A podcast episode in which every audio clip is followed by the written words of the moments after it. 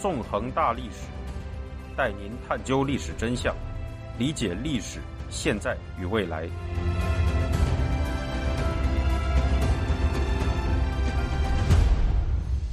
大家好，欢迎大家收听《纵横大历史》，我是主持人孙成。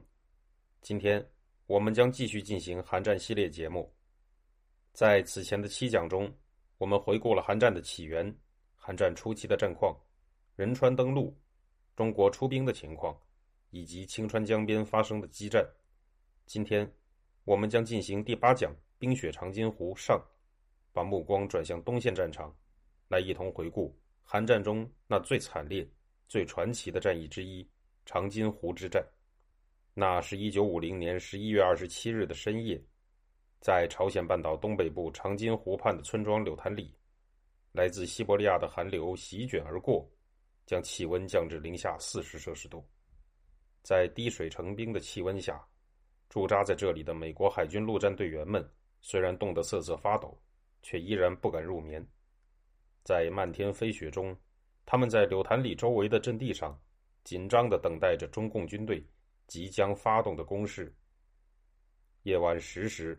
伴随着一阵炮击，中共军的进攻开始了。对于这一夜的情形，亲历过的陆战队员们永生难忘。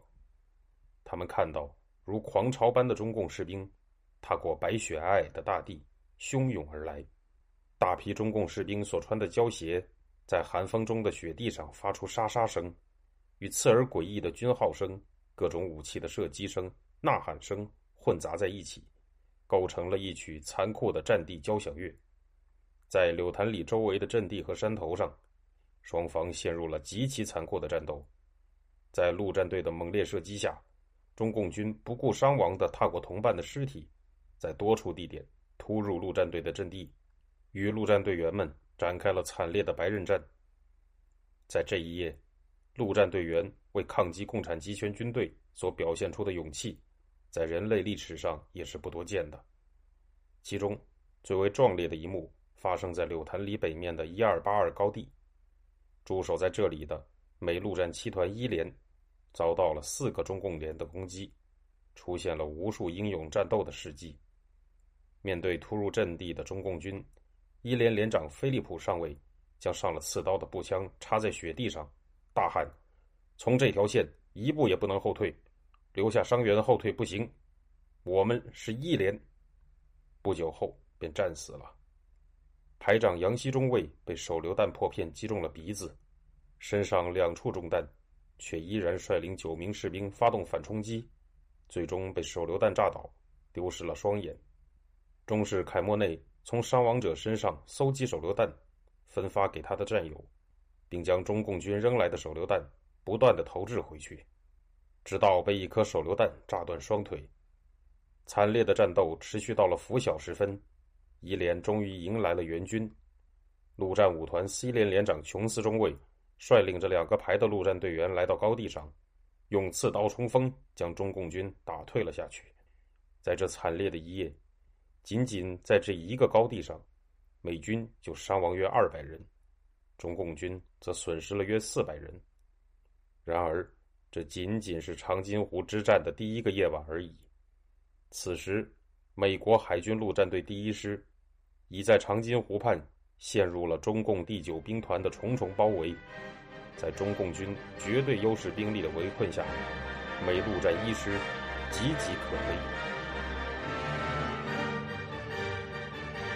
为什么美陆战一师会在长津湖畔陷入如此危急的局面呢？要明白这一点。我们首先要明白，一九五零年十一月战场上的总体局势。如之前即将所述，一九五零年十一月下旬，联合国军各部以朝鲜半岛北部南北走向的狼林山脉为界，在西线和东线战场分别部署着美第八集团军和美国第十军，总兵力为二十六万人，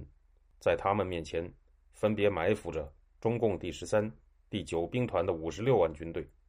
十一月二十四日，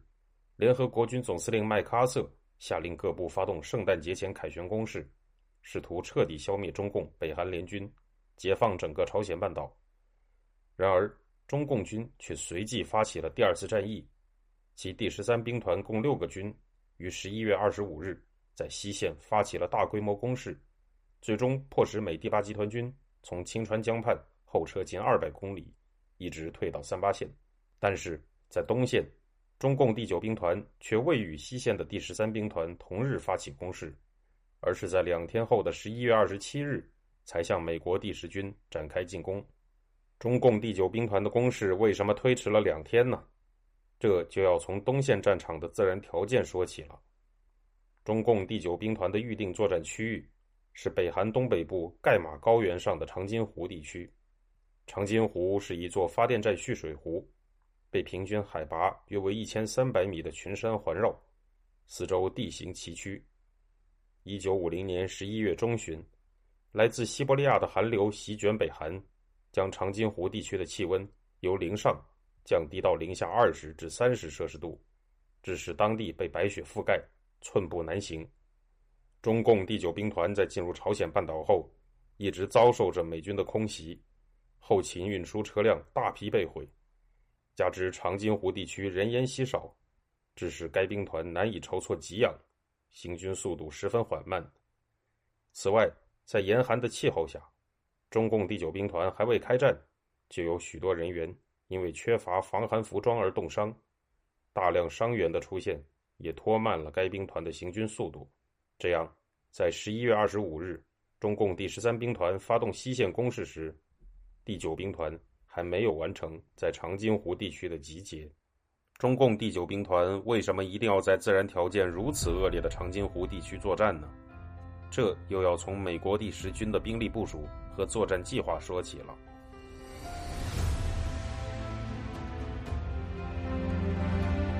听众朋友，您现在收听的是自由亚洲电台纵横大历史栏目，我是主持人孙成。如此前所讲的，美国第十军的部队在一九五零年十月二十六日，在北韩东海岸中部的港口城市元山登陆。此后，这个军。便以四个师齐头并进地向北推进。这四个师按照所处的位置从西到东，分别是美陆战一师、美第七师，以及两个归美第十军指挥的韩国师。一九五零年十一月，各部的进展相当顺利。美第七师一部甚至在十一月二十一日进抵了鸭绿江畔的城镇惠山，沿途只遇到过小股北韩军的抵抗。对于东线的战局，麦克阿瑟和美第十军军长阿尔蒙德都十分乐观，认为胜利指日可待。然而，处在最左翼的美陆战一师师长奥利弗·史密斯中将却对战局持非常谨慎的态度。根据十一月十五日麦克阿瑟及阿尔蒙德下达的命令，美陆战一师的作战任务是作为美十军最左翼的部队向西北方向穿插，绕到西线中共军的后方，与第八集团军夹击。并消灭中共第十三兵团。此时，美陆战一师师部正位于元山北侧的港口兴南，而该师如果要从兴南向西北方向前进，执行麦克阿瑟的作战命令，只能沿着仅有的一条简易公路进发。首先经过地形复杂的长津湖地区，然后继续向西北方向推进。在从兴南到长津湖地区间超过一百公里的路段中。有近八十公里的路段是崎岖的山间公路，一面是陡峭的山体，一面则是悬崖与深渊。更为危险的，则是美陆战一师作为美第十军最左翼的部队，在它的西侧没有任何友军能够提供掩护。对此，忧心忡忡的史密斯师长曾经致信美国海军陆战队司令凯兹上将说：“我们是第十军的左翼，而我们的左翼却没有任何保护。我们的左翼。”至少八十英里内没有任何友军的存在，我十分担忧在冬季向山地中的部队提供补给的能力。尽管史密斯师长曾试图与麦克阿瑟进行协商，希望调整陆战一师的作战任务，然而此时乐观的麦克阿瑟却仍然要求陆战一师继续按命令推进。与麦克阿瑟同样乐观的阿尔蒙德军长更是认为，陆战一师在接下来的作战中。将不会有值得一提的伤亡。由于无法违抗军令，史密斯师长只得谨慎用兵，下令部队缓慢前进，而且每占领一个地方，就会留下部分兵力进行留守。十一月二十四日，也就是麦克阿瑟下令发动圣诞节前凯旋攻势的同一天，陆战队占领了长津湖西岸的村庄柳潭里。三天后，他们将在这里陷入一场血战。在美国军事历史上，美陆战一师是一支有着光辉历史的精锐部队。在第二次世界大战时期，该师曾参加过残酷的瓜岛战役，并在太平洋战争中屡建功勋。在一九五零年九月的仁川登陆中，该师也出色地完成了作战任务。该师总兵力约为二点五万人，拥有第一、第五、第七三个陆战团，每个团又各自拥有三个陆战营。此外，该师也配属了炮兵营、坦克营、工兵营等支援部队。一九五零年十一月二十七日，也就是中共第九兵团在东线发动攻势的这天，在史密斯师长缓慢推进、沿途不断分兵留守的情况下，美陆战一师各部从北向南大致的部署情形是：由陆战五团和陆战七团组成的师主力，位于长津湖西岸的村庄柳潭里。陆战一团第三营及大部分支援部队位于长津湖南岸的小镇下碣隅里，陆战一团第二及第一营位于更南侧的城镇古土里和真兴里，师部则位于海边的兴南。除此之外，在长津湖东岸则驻扎着美第七师最左翼的三个营。将各部连接起来的，则是那条从兴南通往长津湖地区的狭窄简易公路。由于陆战一师有限的兵力，分散在超过一百公里长的路段上，该师甚至难以确保各部之间路段的安全。因此，一旦中共第九兵团与绝对优势兵力展开进攻，美陆战一师各部之间的公路将被中共军队轻易控制，各部也将在重围之下各自为战。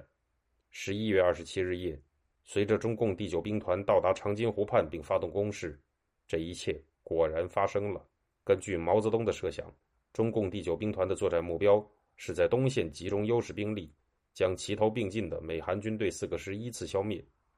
一九五零年十月三十一日，毛泽东在致第九兵团司令宋时轮的电报中，就将消灭四个美韩师的任务交给了该兵团。在这前后的十几天里，毛泽东还曾连续四次致电彭德怀、宋时轮等人，要求将第九兵团火速调入朝鲜半岛。为了达成作战任务。第九兵团的兵力也得到了增强，该兵团赴北韩作战时的第二十、第二十六、第二十七三个军各自拥有四个师，而不是通常的每个军只有三个师。在毛泽东的严厉催促下，此前驻扎在华东一带的第九兵团甚至来不及更换在高寒地带使用的冬装，就匆匆进入了寒冷的北韩境内。当运送第九兵团的列车短暂的停靠在沈阳火车站时，目睹此景的中共东北军区副司令贺晋年曾大为震惊，说：“你们这样入朝，别说打仗了，冻都把你们冻死了。”到十一月中旬，在仓促之间，中共第九兵团各部中能够较快抵达前线的，也只有第二十、第二十七两个军的主力。十一月十九日，毛泽东致电彭德怀，要求集中第二十、第二十七两军主力，先求歼击美陆一师两个团。这样，中共第九兵团的攻击目标便成为了美第十军中战略位置最危险、战斗力也最强的美陆战一师。十一月二十七日夜，随着中共第二十、第二十七军到达长津湖周围，并对位于柳潭里的美陆战一师主力发起猛攻，惨烈的长津湖战役便打响了。而我们在本讲开头所说的那惨烈一幕，就是这样发生的。一九五零年十一月二十七日夜晚到第二天早上，英勇的陆战队员们顶住了中共军对柳潭里的疯狂攻击。中共军在丢下大量尸体后，暂时停止了进攻。然而，这仅仅只是长津湖之战的第一个夜晚。在此后的一段时间里，美陆战一师的小伙子们将在地狱般的环境中迎接一次又一次艰难的考验，用勇气与智慧。迎接一次又一次残酷的挑战。